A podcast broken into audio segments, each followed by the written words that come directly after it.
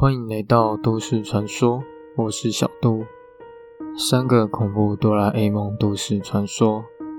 哆啦 A 梦是绝大多数人都有看过的卡通，也是童年中不可缺少的节目。卡通剧情中，哆啦 A 梦总是陪伴在大雄身边。当大雄遇上麻烦，被胖虎欺负的时候，哆啦 A 梦都会拿出道具让大雄解决问题。但你知道吗？哆啦 A 梦却有消失的两集片段，分别是艺人与不走不行了。其中还有一个诡异的影片，竟然还看见大雄不断的杀人，恐怖的血腥画面。那故事开始，第一个片段，艺人，时间在一九八四年的七月二十号，日本电视台播放哆啦 A 梦，当时集数名称为艺人。而播放的时候并没有任何的声音。奇怪的是，画风并不像正常的哆啦 A 梦。影片中也出现了很多不知名的角色。接着，哆啦 A 梦与大雄两个人不知道说了什么，利用百宝袋的道具来到了地球中心。到达目的地之后，出现了一个神秘的人物，秉着带哆啦 A 梦和大雄到了诡异的房间。房间里面只摆着一个地球仪，地球仪在两个人的注视下裂成两半，并且流出黑色的液体，吓得两个人互相抱在一起。这一集就到这边结束了。而事后，日本电视台有澄清是播放出现这个问题。关于这一集的疑点，也有人提出，去地球中心到底是哆啦 A 梦还是哆啦美？还有哆啦 A 梦和大雄吓到抱在一起，是因为地球仪还是因为外星人呢？在哆啦 A 梦三十周年，有特别开设了一个网页，列出二零七三集中最经典的三十集，这一集艺人被挖掘出来了。官方并对这一集解释原因是，本集是波贝用的四次元口袋，一个令人摸不着头绪的答案。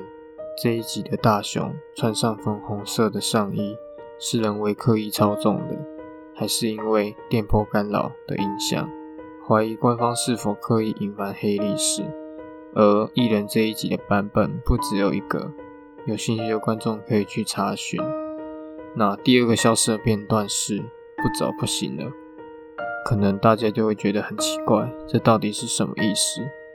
时间是在一九九六年的九月二十七号，疑似有一个片段在日本的电视台流出。